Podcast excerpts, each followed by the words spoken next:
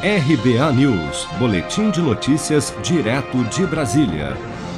Parlamentares do PSOL, Rede e PT protocolaram ofício nesta quarta-feira pedindo que o senador Flávio Bolsonaro, filho mais velho do presidente Bolsonaro, dê explicações no Conselho de Ética do Senado sobre a compra de uma mansão de quase 6 milhões de reais em Brasília.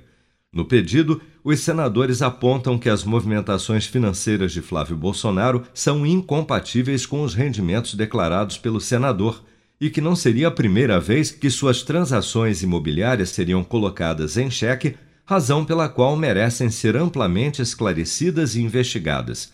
Flávio Bolsonaro comprou nesta semana um imóvel de luxo no setor de mansões do Lago Sul, bairro nobre de Brasília, no valor de quase 6 milhões de reais.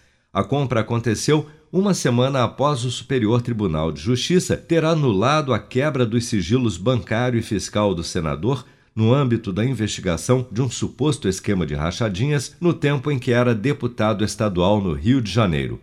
Para o senador Humberto Costa, do PT, Flávio Bolsonaro precisa dar explicações sobre a compra do imóvel. Dado o aspecto nebuloso que essa transação está guardando, é importante que haja um esclarecimento sobre a origem do recurso, como se deu essa transação, se houve algum tipo de favorecimento por parte do presidente do banco que fez o financiamento, esclarecido é, esse conjunto de questões, certamente que todos nós ficaremos satisfeitos.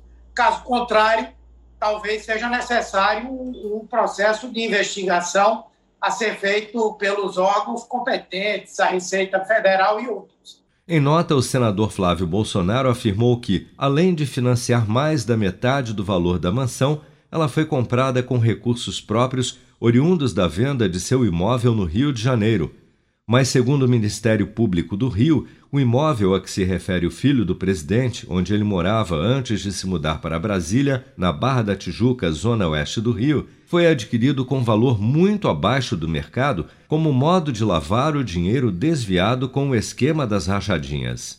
Se você quer começar a investir de um jeito fácil e sem riscos, faça uma poupança no Sicredi. As pequenas economias do seu dia a dia vão se transformar na segurança do presente e do futuro. Separe um valor todos os meses e invista em você. Poupe com o Sicredi, pois gente que coopera cresce.